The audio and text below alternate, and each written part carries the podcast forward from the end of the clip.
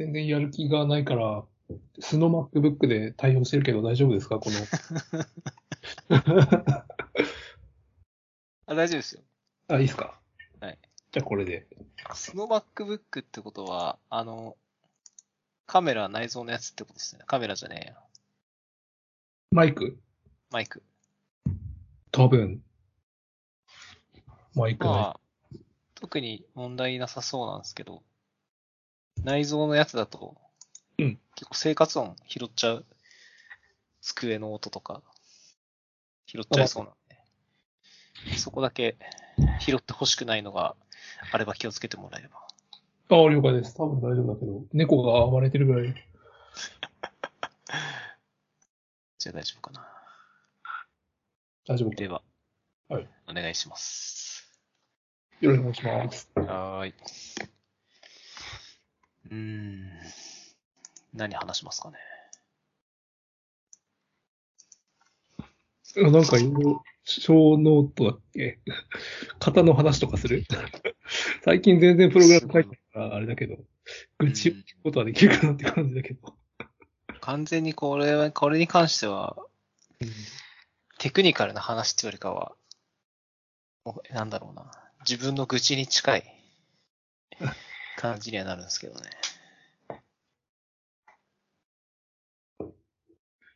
型。あ最近また流行ってきてるの？よくわかってないけど、Python、なんか自分の同僚、なんか一緒のプロジェクトの人も Python で型対応してみました。見ようとしてるけどなんかうまくいかなくて困ってるとかうん。話聞いたりとか。Ruby も最近そうなんだね。Ruby さんから、これ必須なの？いや、必須ではないですね。あ、そうなのはい。RBS っていうのを、はい、オプションで使えるようになったと。そうですね、はい。なるほど。うん。何なんですかね、この風潮は。Java っぽいよね。うん。なんかもともとは、そういう Java みたいなので、型がある言語がこう、主流で。うんで、なんかそれが嫌でうん、動的片付けみたいな言語が出てきて、で、そしてなぜかその動的片付けをしていた言語たちが、性的チェッカーみたいなので、型チェックをし始めるっていう。10年ぐらい前、十数年ぐらい前とかはさ、それこそ、パールとか Ruby とかめっちゃ流行っててさ、はい。なんか、あの、元ニフティのあの伊藤直哉氏とかがさ、はい。なんか機関システムとか Java で作ってたけど、はい。なんか宮川さんがパールでものすごいスピードでプログラムを作り上げてるてるのを見て、もう型がなくて歩道的プログラミング言語最高みたいな風潮だったのにね。そうですよね。なんかそういうのが淘汰されてるんですかね。まあ Web2.0 とかあの頃の時代は確かにそうだったけど、そうやって書いてきたコードが結構保守しづらくなるってことがうん。多いってことが見えてきて、反動的にやっぱ硬いんじゃないってなってんじゃない？うん。あの頃にガチが作ったやつがさ、全然、なんかスーパープログラマーみたいな人が会社を去った後に、誰も保守できないじゃん、これ、みたいな感じになって、みんなやっぱ反省した結果なんじゃない？なるほど。普通のプログラマーが普通に保守できるソースコードには型が必要だうよ、ね、ん。なってんじゃない。なるほど。やっぱそういう感じなんですかね。まあ原点回帰というか、展開本当に持ってきたんですかね。なるほど。まあその代わりやっぱスピード出ないし、なんかこう、プロトタイピング、ものすごい勢いでプロタイプロトタイピングするときのワクワク感みたいなのはあんまないよね。そうっすね。うんスクリプト言語だけど、まあ、スクリプトっぽくはもう書かないで、ちゃんとオブジェクト思考の沿って、一からこう、ちゃんと設計して作るみたいなうん。感じには、うん、必然的になっちゃってる感じはしますかね。うん。うん。ちょっと、あれだよね。早かったのはやっぱ JavaScript 業界はタイプスクリプトとかで、はい Python とか Ruby よりもちょっと早めに型を取り入れたというか、うん型が入り始めてたのかな。そうですね。だいぶ早かったと思いますよ。うんそういう意味では。うん。まあね。まあ、僕の思いとしては、うん。まあ別に型が、その動的でも自分で性的にやってもどっちでもいいとは思ってて、多分一長一短なんですよね。どっちがいいっていうのはないかなとは思ってて。そのチームの文化とか、まあそういうのにも結構左右されるものかなと思ってるんで、まあどっちでもいいかなと思ってるんですけど、まあケースバイケースで、ちゃんと臨機応変に使えるようになってるのが一番いいかなと思ってて、最初からこう、やっぱり、じゃあしっかり全部タイピングアノテーションとかつけて、まあ、しっかりインターフェース定義してやりましょうっていうケースと、まあ、さっき言ったみたいに、スピード感持ってやりましょうっていう時は、結構まあ、そういうところで使うケースが違うかなと思ってて、まあ、すぐ作りたい時にそういうのから、一から設計とかしちゃってると、まあ、結構大変なんで、とりあえずバーンと作って、まあ、その後で、もうちょっとこう、リファクタリングみたいな工程で、まあ、クラス定義したりとか、まあ、タイプ定義したりとか、っていうのをやる感じにすればいいかなって気もするんで、まあなんか使い分けてれば、どっちでもいいのかなっていう気はするのはするんですけど、まあそれは多分、まあその通りかなと思ってて、なんかちょっと嫌だなと思うのは、同調圧力じゃないですけど、うん。なんかその、周りがそういう風にやってるから、じゃあ自分たちもやろうとか、なんか最近、モダンな感じがそういうのだから、じゃあやってみようかって言って、まあ、それで流されてやるっていうのが、まあ、エンジニア界だと結構よくあることだと思うんですけど、なんかその自分たちの目的を見失って、その、まあ、それをやりたいためだけに適用してなんか破綻するっていうのが、ちょっと嫌だなって気もするんで、うん。そこだけなんか気をつけてやればいいかなと思いますかね。なるほどね。うん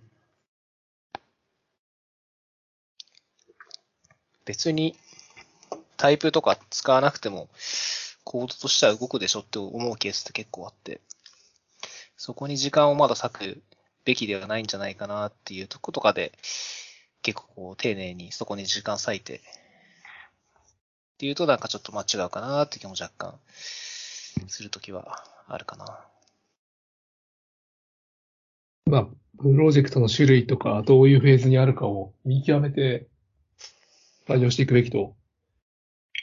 うーん、じゃないですかね。だって、すごい小さなプロジェクトでうん、がっつり設計してそういうのインターフェースとかクラス切り分けてって、やる方がめんどくさくないですかね。めんどくさいと思うね。好きな人は好きなんですかね。やっぱりこういう風に、ほんとがっつりこう、ちゃんとクラス定義とか、もう設計図書くの好きな人みたいな ER とか、クラス図とかもああいうのをちゃんと設計してからこうやりたい人っていうのは、多分片付け言語みたいなのすごい好きで、まあそういうのに合ってると思うんですけど、まあ、嫌いな人って本当、うん、嫌いなんで、なんか人、にもよるのかな。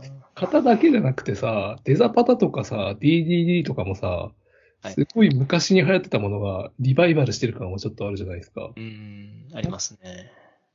だから、じゃ、Java が、Java と一緒に育ってきた価値観みたいなものが、なんか反動的に盛り上がってる時期なのかなって感じはするけど、あなんかよくわかんないけど。ーなんかあれなんですかね。うん。誰かが、有名なエンジニアの人がそういう唇を切っちゃったせいで、バーッと広がっちゃったみたいな。うん。なんか、Ruby のその RBS とかの実装というかまあ、機能とか試したんですけど、うんやっぱりこう、なんだろうな、他の言語の型、なんだろうな、アノテーションみたいなのとやっぱ全然違ってて、Ruby の場合は、うん。そのコードに直接、例えば関数を書くときに、まあ、def 関数名、で、引数みたいな感じで、まあ、Ruby 書くと思うんですけど、まあそこの、例えば引数に、なんか string とか、 name string とか、うん。 age string、age int みたいな感じで書くんじゃなくて、一旦とりあえず普通に Ruby として書いて、うん。で、その、えっと、関数を呼び出してるのが、呼び出してる時の引数が、うん。文字列で、文字列と、そのイントで、どっかで呼ばれてるんであれば、その関数は文字列とイントを、えっと、引数にするべき関数なんだなっていうのを動的に推測して、RBS っていうその型定義だけが書かれたファイルを吐いてくれるんですよ、Ruby の場合は。うん。うん。で、それを使って、まあ、そういうチェッカーツールみたいなのがあるんで、その型定義と実際に実行しているファイルを照らし合わせて、ちゃんと型通りに呼ばれているかっていうのを、まあ、Ruby の場合はチェックする仕組みになっていて、結構めんどくさいんですよね。うーん、そうなんだ。タイプチェッカー。なるほど。ストライプがソウルベットっていうのを作ってるってやつ？あ、そうですね。シャシャーベットっていうらしいんですけど、これは、なんかそれがやっぱり、今聞いた時すごいめんどくさいじゃないですか。うんわざわざコードにその型書けないのに、別のファイルにその型定義のやつを作ってやるっていうのはすごいめんどくさいんで、このシャーベットっていうのは、そのコードの中に、その型の定義みたいなのを直接書けるようにして、チェックもできますっていうようなツールになってるんですよね、このシャーベットっていうのが。なるほど。なんか、ああ。まあそれは本来は多分、まあその外部ツールでもいいんですけど、言語側に実装されるべきうん。機能っちゃ機能なんで、Ruby に関してはやっぱりちょっとこう、遅れている感もあるし、なんか無理やりやってる感もすごいあるんですよね。別にやんなくていい。感があるのかうんそうなんですよ。うん。なるほど。なんかあの、Perl、Perl がオブジェクト指向対応しましたって言って、すげえ中途半端なのを思い出したけど、べ、bless とか言って。オブジェクト指向っぽくは書けるけど、みたいな感じですね。うんしかもこの Sorbet っていうのは、まあストライプが作ってるんですけど、まだ Ruby 3で安定して動かないとか結構問題があるんで、あ、そうなんだ。うん、ちょっとまあ導入するのもまだまだ早すぎるというか、開発も今絶賛開発中な感じなんで、ちょっとまだプロダクションに入れたりすると動かなくなるとかあるんで、ちょっと厳しいかなっていうとこですかね。しかも、Ruby の場合って、まあシナトラとか、まあレイクタスクとかもそうなんですけど、まあ DSL 多いじゃないですか。うんうん。DSL のそのタイピングみたいなのに何も全部対応してないんです。多分対応してるツールなんもなくて、なるほ RBS でも DSL に関してはもう無視しちゃうし、ど。シャーベットも多分 DSL の部分ちょっと書けるかわかんないんで、まあ Ruby の場合は結構厳しいのかなっていうのが今んところの意見な気がしますかね。なるほど。 Sinatra で、なんか、渡ってくるリクエストが HTTP サーブレットリクエストみたいな、あの、 Tomcat の あのリクエストオブジェクトみたいなやつだったらちょっとひ引くよね。そうなんですよ。そんなのは求めてない感じがするので。そういうの、そういうのがないのがいいところだったのにっていうね。うん。まあ、気持ちはわからなくないんですけどね。Ruby の場合とかは、その、変数に何でも値が入るんで、その関数の中で、例えば、変数名ドット、なんだろうな。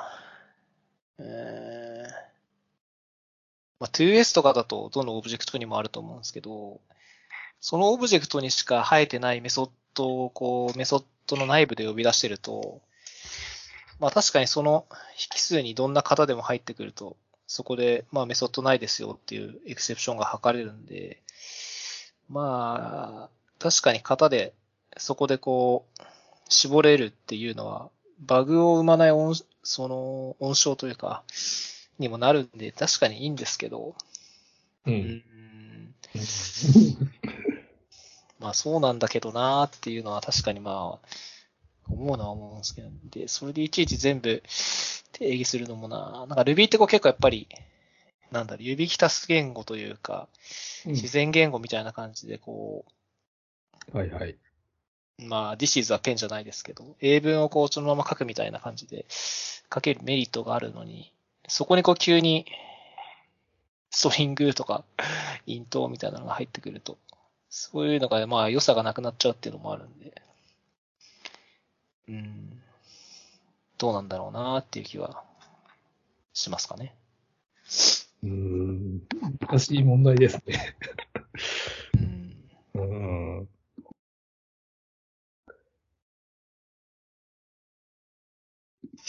型。うんなくても動くっていうのが僕的には、まあ一番、なんか導入するのに一番億劫なんですよね。なくても動くんだったらなくていいじゃんと思っちゃうんですよね。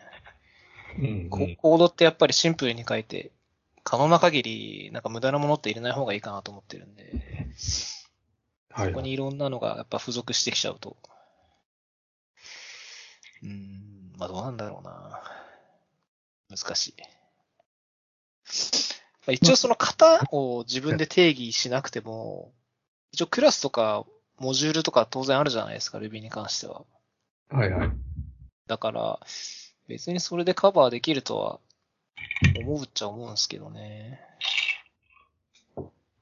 まあ、ジェネリクスとかまあやりたい人とかまあいるのかなっていう。ジェネリクスね。う。うんん。ややっぱりその、アレイとか、その、ハッシュ ?Ruby だと、ハッシュだし、ハッシュでしたっけ？ハッシュか。ハッシュがこう、どういう型その中にどういう型があるかとかっていうのをやっぱり定義したがるんですよね。多分型好きな人って。うん、うん。ハッシュだったらなんか、まあ、キーはもちろんストリングですけど、そのバリューが、例えば、アレイで来るのかとか、イントで来るのかとか、もしくは自分で定義した型で、クラスで来るのかっていうのが、まあ、分かってると確かに扱いやすい気はするんですけど、うん、難しい。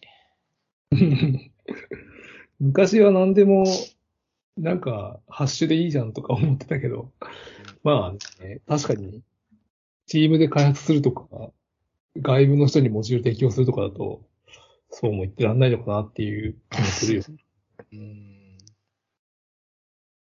チームビルディングっていう、確かにコンテキストがあると、まあ、ちゃんと定義した方がいいのかなとは思うんですけどね。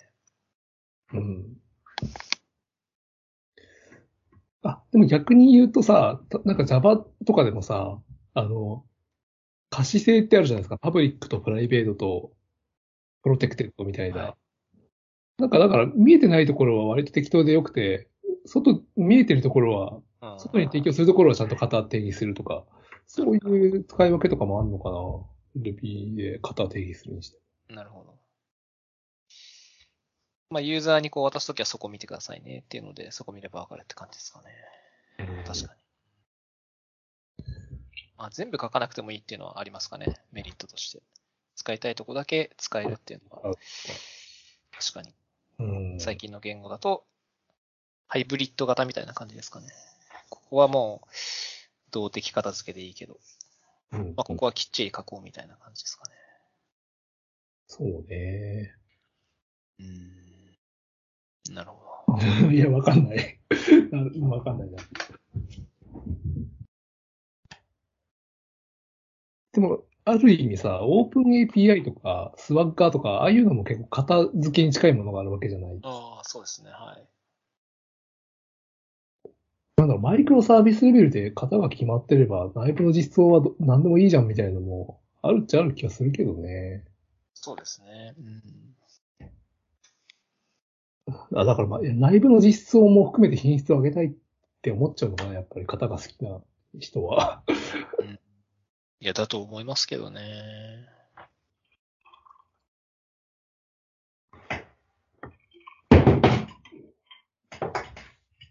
イントで来てるのに、内部ではもう全部ストリングで扱いますとか。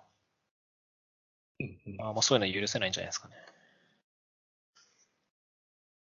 なるほどね。ハッシュも多分ハッシュで扱うのが基本は嫌で、嫌というか、まあ、良くないと思ってて、やっぱ基本はクラスにシリアライズしたり、まあ、さっき言ったオブ、ジェクト的な。うん、そうですね。タイプディフ、タイプディクとか、Python で言うと、まあその型図、型ありの辞書を使って必ずそっちにまあ置き換えてコンバートなりシリアライズしてから必ず内部では扱うみたいな。まあ、事故が起きづらくなるから、そういう風にするっていうような人はなんか多いイメージはありますかね。なるほど。シナトラ、まあシナトラの話になっちゃいますけど、シナトラとかはもう全部ハッシュじゃないですか。そのパラムスっていう変数に全部突っ込まれてくるんで、パラムスね、なんかああったね。あの、あと、ヘッダーとかも全部、あラックの変数とかに入ってるよね。HTTP はいとかも。まあ、確かに扱い、じゃ扱いづらかったな。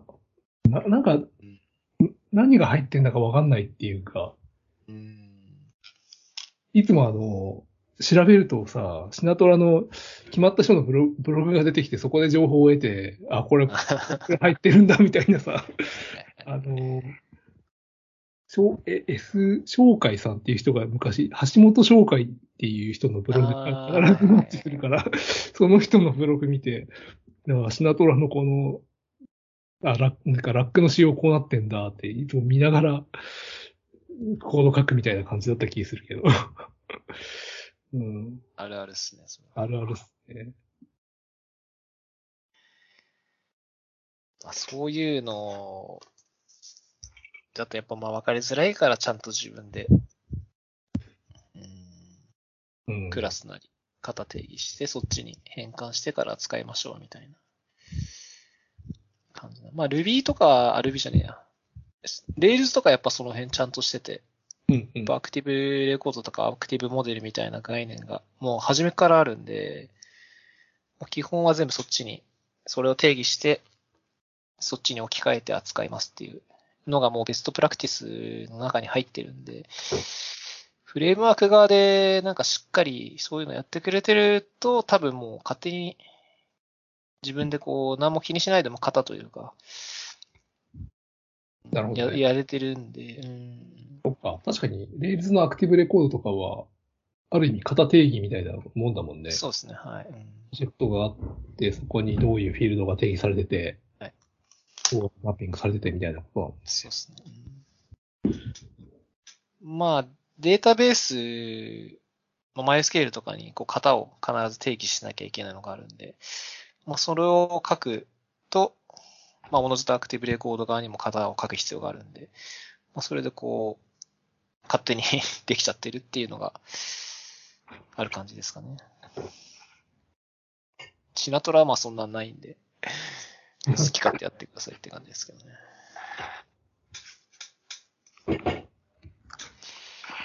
なるほどね。うん。で、まあ、まあ、結論どっちがいいとか悪いとかって話じゃなくて、さっき言った、まあ、使い分ければいいかなっていうの。を、うん、できればいいかなってとこですかね。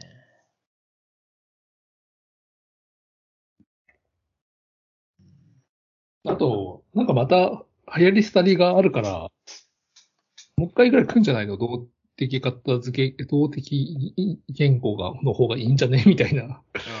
流行りが、また、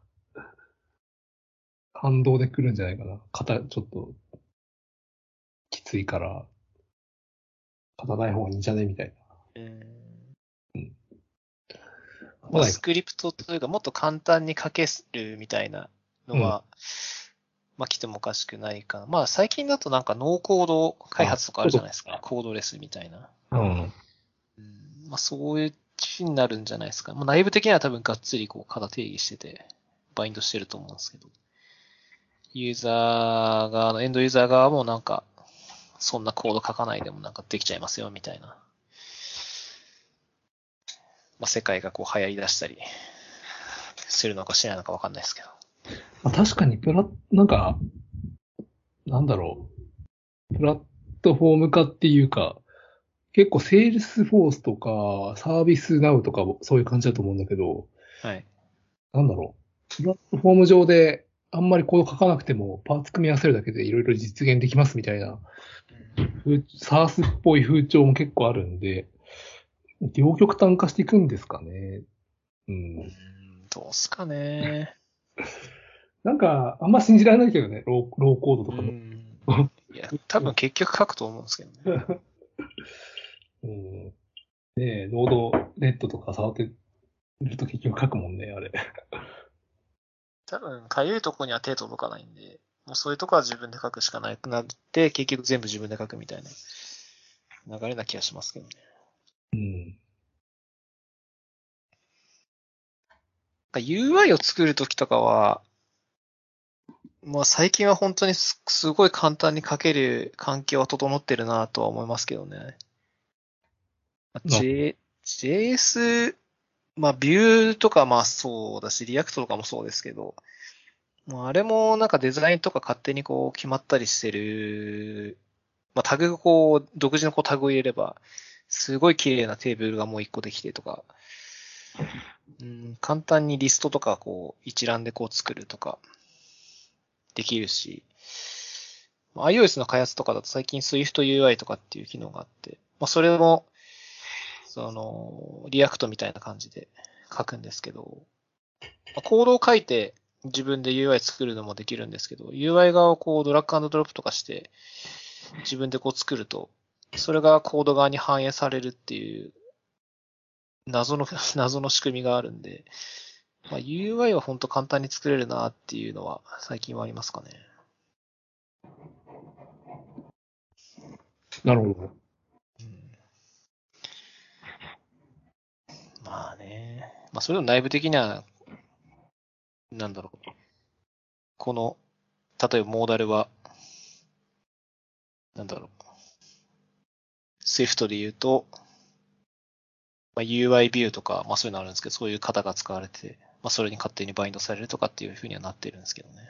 うん。ユーザー側はそんなの何も気にしなくて、画像を置いたらもうそこに画像できる。内蔵内部的には UI イメージになってるとか、まあそういう感じですかね。なるほど。あんまり内部のことを分かってなくても、うんある程度プログラミングっぽいことができるっていうのは、まあ、いいっちゃいいよね。まあそうですね。慣れたら多分そういうのはすごい早いと思うんですけど、結局でも内部的な仕組みを知らないと、うん、あるところで詰まっちゃうっていうのは、そういうのは必ずあると思うんで、まあ、なかなか難しいのは難しいんですよね。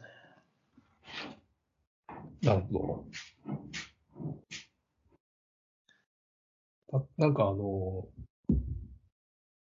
最近よく見てるのが、外録チャンネルっていう YouTube なんですけど、はい。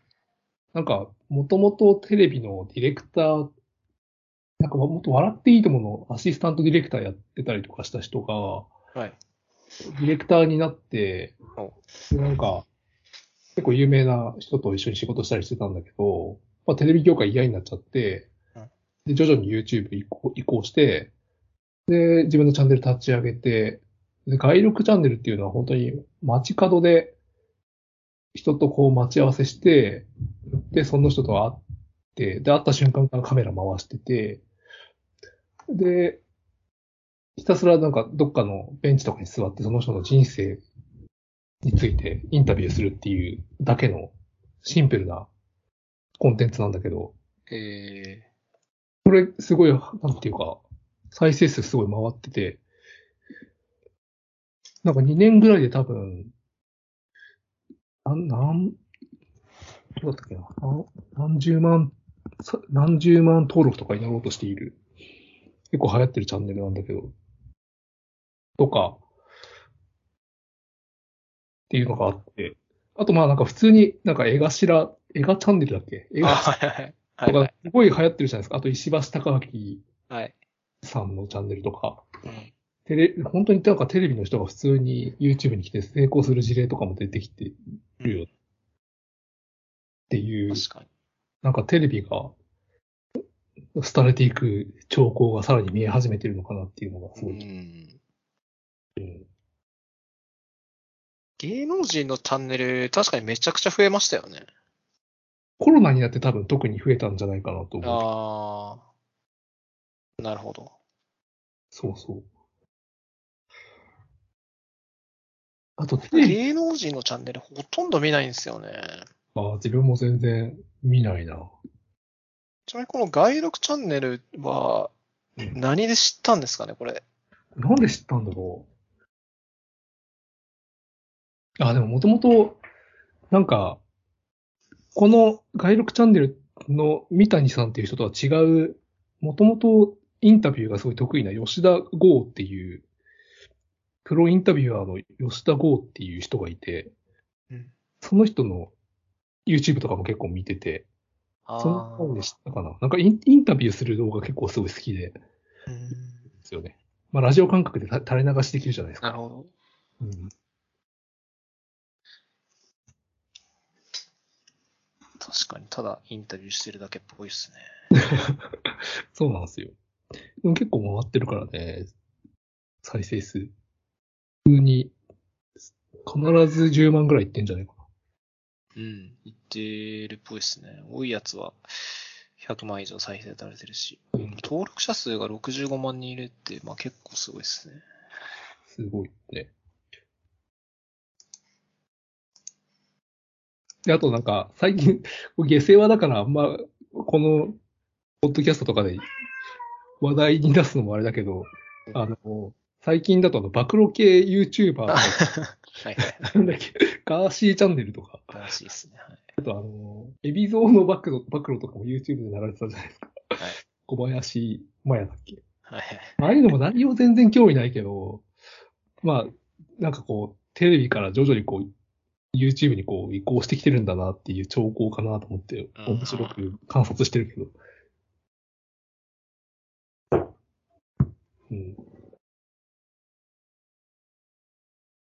芸能人のこういうゴシップというか暴露系は、まあ、ネタとしては最高ですからね。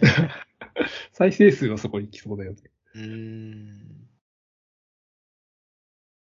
まあその真意はどうかっていうのは当然あると思いますけど、一回ここまで、なんだろうな、うん。伸びちゃうと、多分もうみんな信じちゃうから、もうそうなっちゃうと、うん、もうどんなネタでも多分、どんどん広まっちゃうんで、それに合わせてどんどん再生数も伸びていくんで、いやもう、うん、この人はもう勝ち組ですよ。なんかだいぶ排水の陣でやってるっぽいけどね、このガーシーチャンネルの人は。うんだって今までのね、なんか、芸能人との LINE と、LINE のスクショとか普通に晒して、そうそうそうそう。なんか、ね、大勢で写ってる写真とかめっちゃ晒してるよね。うんっていう、まあなんかちょっと危ういところが受けてるんだろうけど。まあ、普通にその当事者じゃないから、なんとも言えないですけど、当事者だったら多分もう普通にこう、裁判とかになるようなケース、うん、あると思うんで。うん。まあ、それもネタにして、炎上商法で、再生数を稼いでいくんですよ。なるほどね。うん。いや、もしかするともう、暴露と言いつつ、実は裏で全部打ち合わせ済みで、おープロレス的な。そうそうそう。暴露された被害者側にも、実は。はお金が入っているっていう仕組みかもしれないですよ。理想図。えそうすればウィンウィンじゃないですか。暴露した側にもお金入るし、暴露された側にもお金入るし。まあリスクはありますけどね。ーバレたらめっちゃ叩かれるけど、あ またそれが炎上そうそうそうそう。二元ループですよ。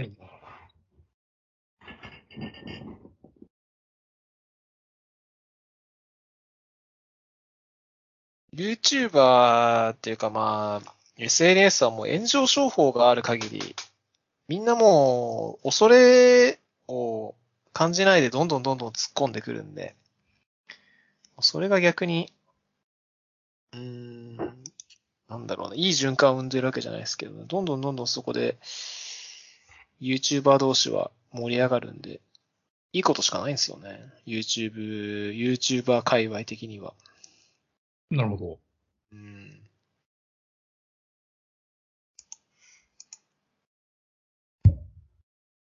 ガーシーチャンネル、このポッドキャストを取り上げてくんないですかね？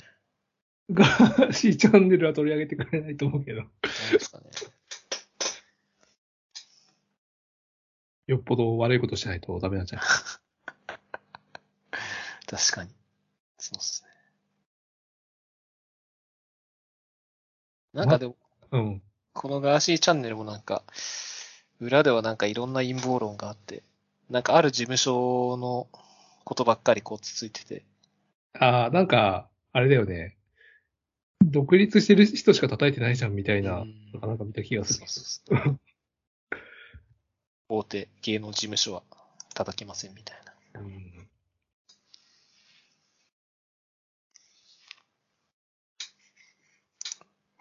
あ、この、まあ、このガーシーさんの、なんだろうな。この見た目がなんかこうちょっと怪しいっすよね。見た目のこと言っちゃダメですけど。なんか、あのーなんだっけ、ミラクルヒカルっていう人が、はい。モノマネ、モノマネ芸人の人が、モノマネしてたけどね。顔にサラダ油塗って、テカってる感じを出して。もうちょっと面白かったけど。その、そのモノマネしてる人たち女性の人じゃないですか？あ、そうそう、女性の方だったけど。すごいな。うん。YouTube。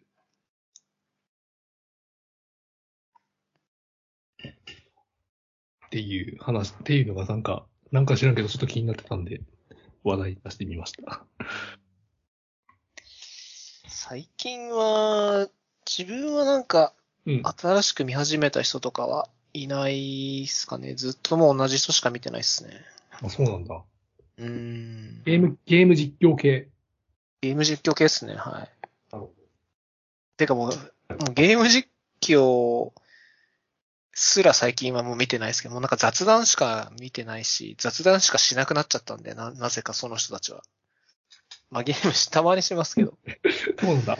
雑談、なんか最近、なんか前におし、あの、言ってた、雑談というかラジオ感覚で聞けるのがいいって、すごいわかる気がする。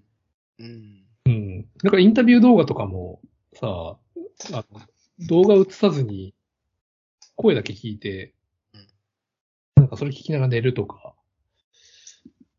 さあ、そういうことができるんで、そういう使い方をしてるけど、あー何なんですかね、あれは、本当に。自分もよくわかんないですよね。なんか音楽聴けばいいじゃんって思うんですけど、なぜかもう自然に YouTube 開いてるんですよね。そうなんだよね。なんか音楽よりも人が話してるやつが欲しい時ある、あるよね。人の声がなんか恋しい時があるんですよね。うん会話。本当になんか会話をただ、しかも自分が会話に参加してるわけじゃないのになぜか聞きたくなるってなるほどね。いう。うん。なんか、しかも一回聞いたことあるやつの方がいい時もない。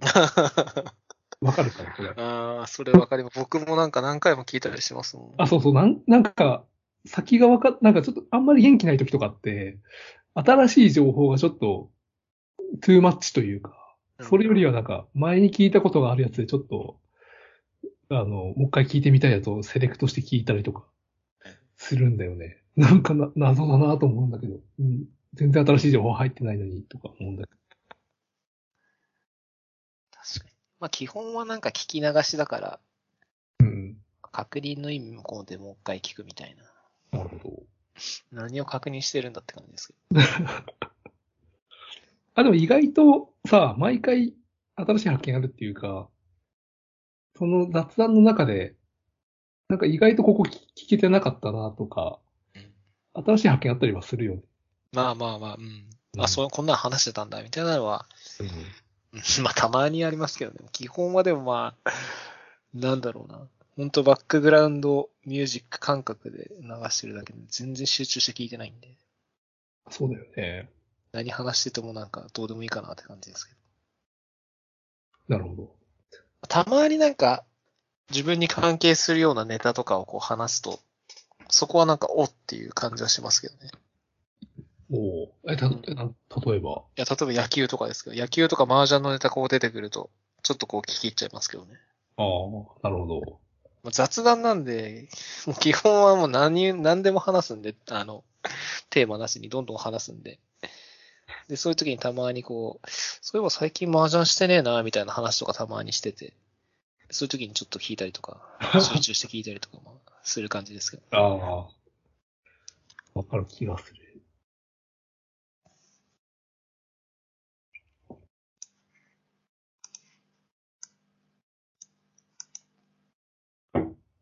YouTube プレミアムって入ってます？YouTube プレミアム入ってるよ。おおど、どうですかあれ？え、めっちゃいいけど、なんかもう、なく、なしにはいられないぐらいに快適なんだけど。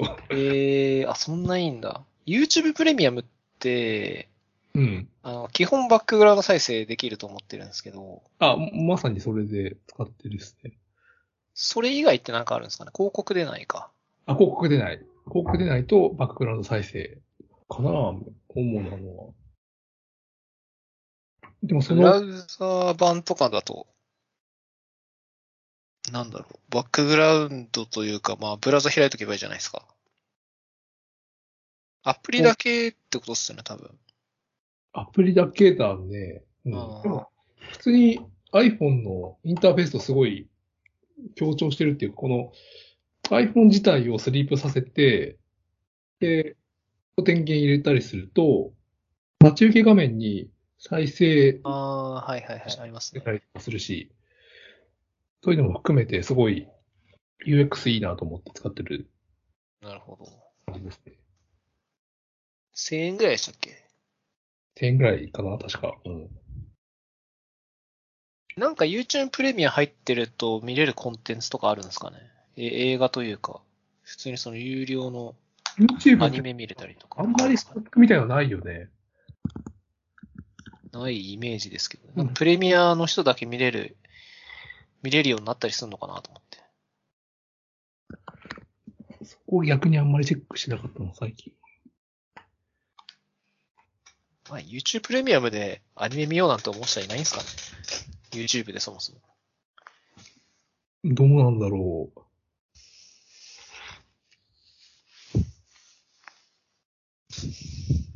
ネットフリックスとか。まあ、ああいうの入るんじゃないですかね。確かに。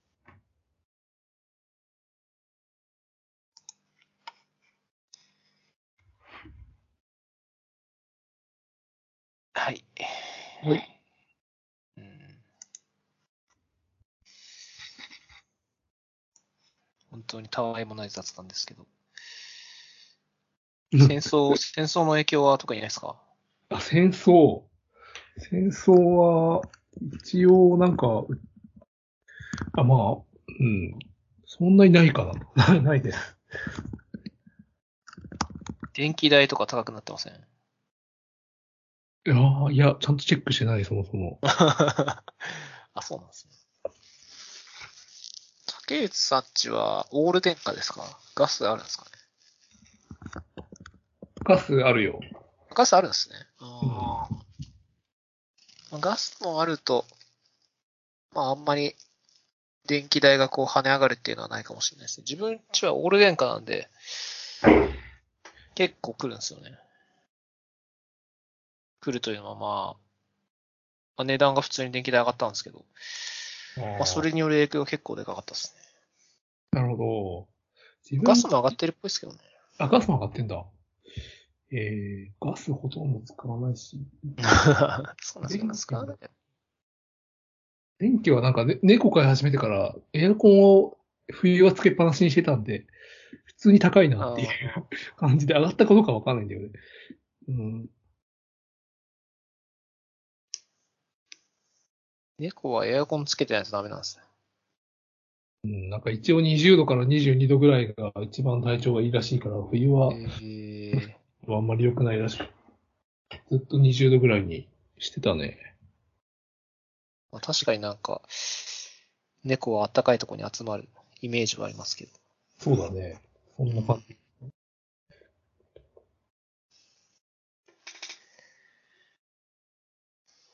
まあ、4月1日から、あんまりまあ戦争には関係ないですけど、結構物価も上がってるじゃないですか。いろんな商品値上げしてて。あ、確かに。うん。うん。あんまり、まあ、そんな直接こう、のしかかるような物価の影響は受けてはないかもしれないですけど、まあ、スーパーとか行くとやっぱり若干高くなってるなっていう感じは、まあ受けるぐらいですけどね。コンビニとかもすごいなんか、原価で売るんですごい高いイメージありますけど、まあスーパー行けば割と安く売ってるんで、そこまでまだ高くなってないな感はあるんですけど、まあスタバとかもなんか値上げしてるんで、スタバ、あんまり行かないからわかんないけど。うん。結構いろんなとこで値上げばっかりしてて、困っちゃうなっていう感じですかね。確かに。まだそんな感じない、ってないけど、これから感じるかな。うん。ですかね。なんかまあ、まあロシアからこう、いろんなものを輸入できなくなる影響で、なんかパン食えなくなるとかっていう、まあそんな急に食えなくなることはないと思いますけど、うん。うん、急にパンが食えなくなる日がもしかしたら、まあまあ、高くなる、急に高くなる感じですかね。ええ300円とかも。もしかしたら来るかもしれない。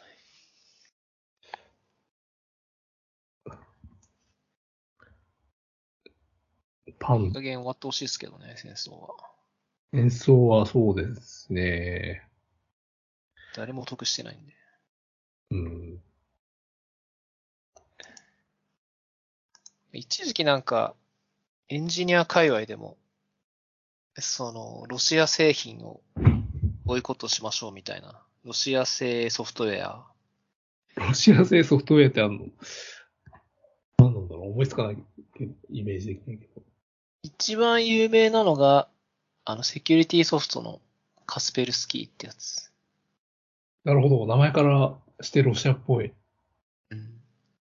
うん。まあ、Windows の、まあ、基本 Windows にインストールされてるそセキュリティソフトだと思うんですけど、まあ、素で Windows 買ったらまあついてるわけじゃないんで、それはいいんですけど、そのパソコンショップとかに行って、家電量販店とかに行くと、勝手にセキュリティソフトつけちゃうとかで、まあ、カスペルスキー入っていることとか結構、はい。うん、多いんですけど。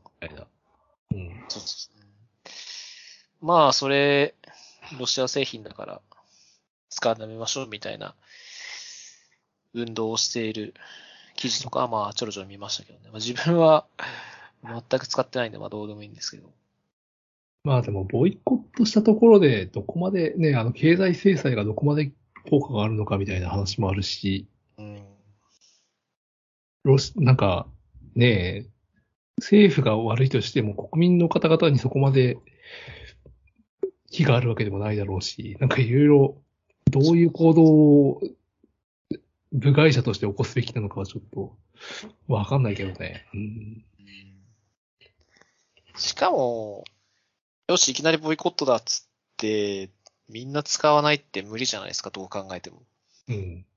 急にみんなインストールしてとかって、絶対無理なんで、うん。多分本当に、やるという強い意志を持った人以外はきっとできない。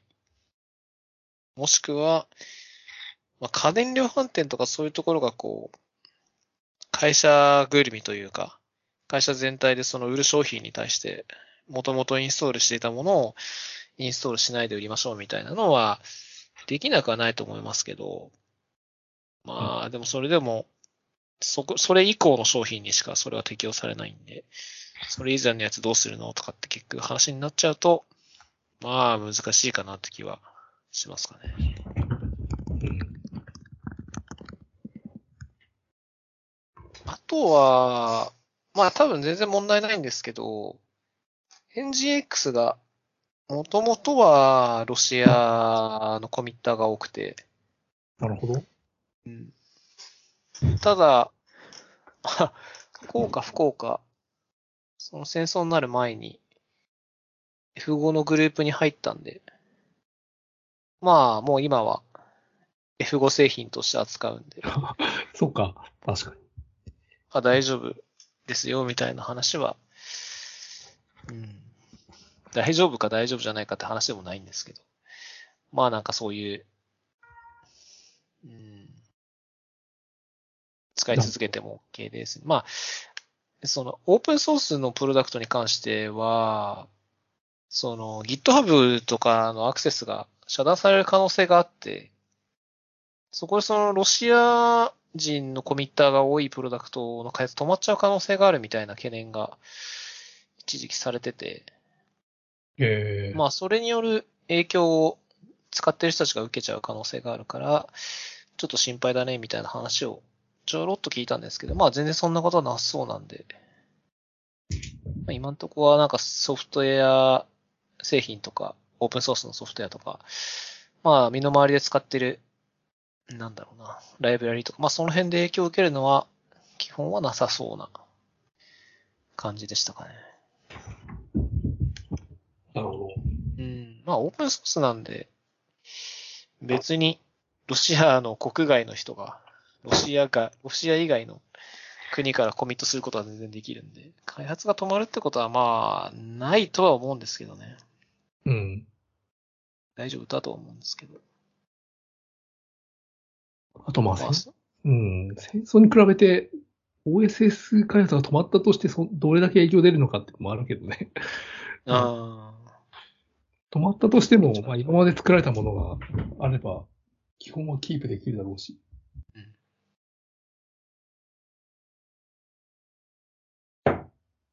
セキュリティパッチとか、かなああ、そうっすね。大体そういうのだと思いますけどね。緊急度が高くて当てなきゃいけないってなると。確かに、それはあるね。まあなんか新機能とか、多分その辺はこう、あってもなくても、今動いてるのがあれば、きっと動くはずなんで。うんうん。まあそういうのはなくてもいいと思うんで。まあセキュリティ系だけじゃないですかね。困っちゃうのは。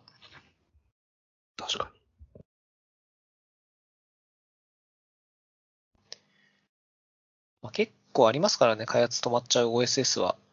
急にやめますというか。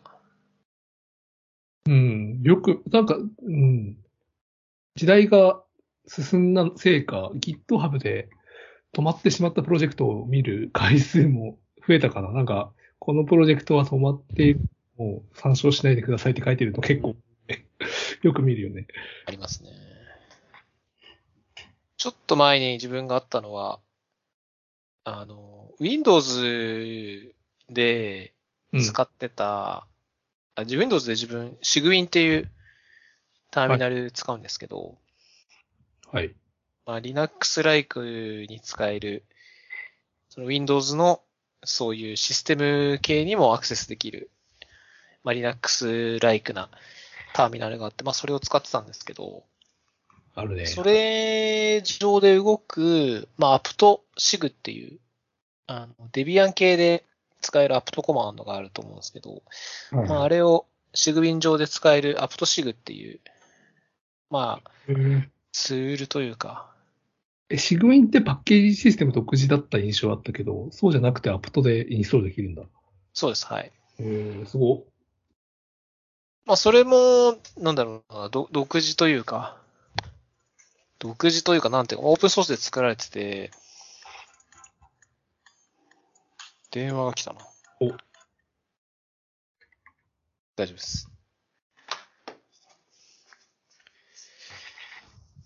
まあそのアプトジシグ自体がオープンソースで作られてて、まあ、もともと、まあ、どこだったかな？どっかのユーザーのリポジトリかなんかでずっと開発されてたんですけど、まあ、急に開発やめちゃいますよってなって、今もうデュプリケートになってるんですよ。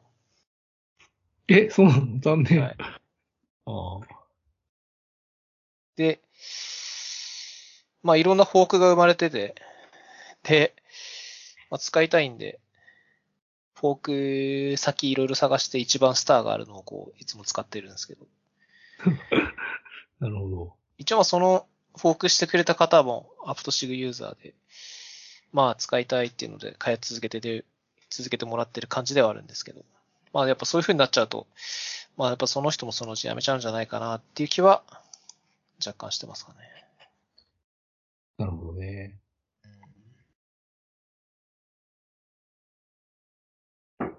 まあシンプルにオープンソースでいつまでも活動していくっていうモチベーションが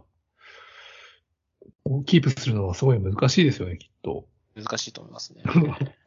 よっぽどね、Ruby のママッツとかさ、Linux とかそういう著名で大流行すれば別だけど、うん。一握りじゃないですか。一握りですね。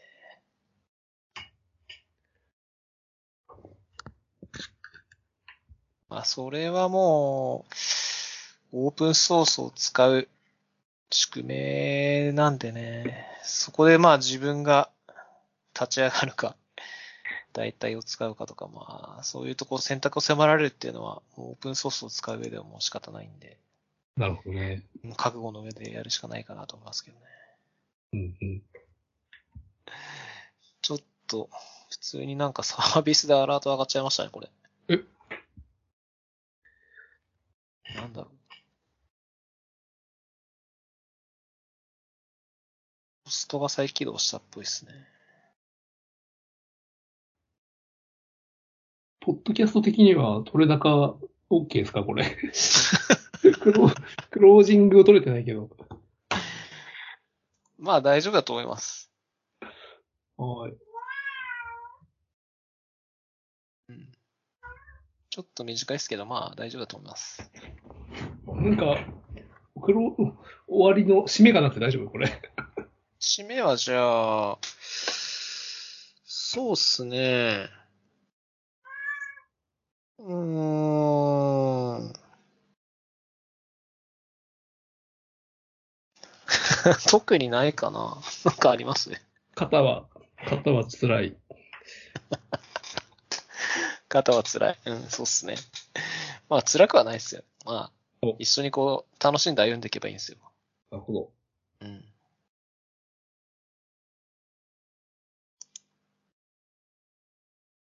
じゃあ、じゃあ、肩と一緒に歩んで歩んでいくということで。そうですね。はい。はい。では、またよろしくお願いします。あ、はい。じゃあま、せん。また次の回でよろしくお願いします。はいはーい。お願いします。ありがとうございました。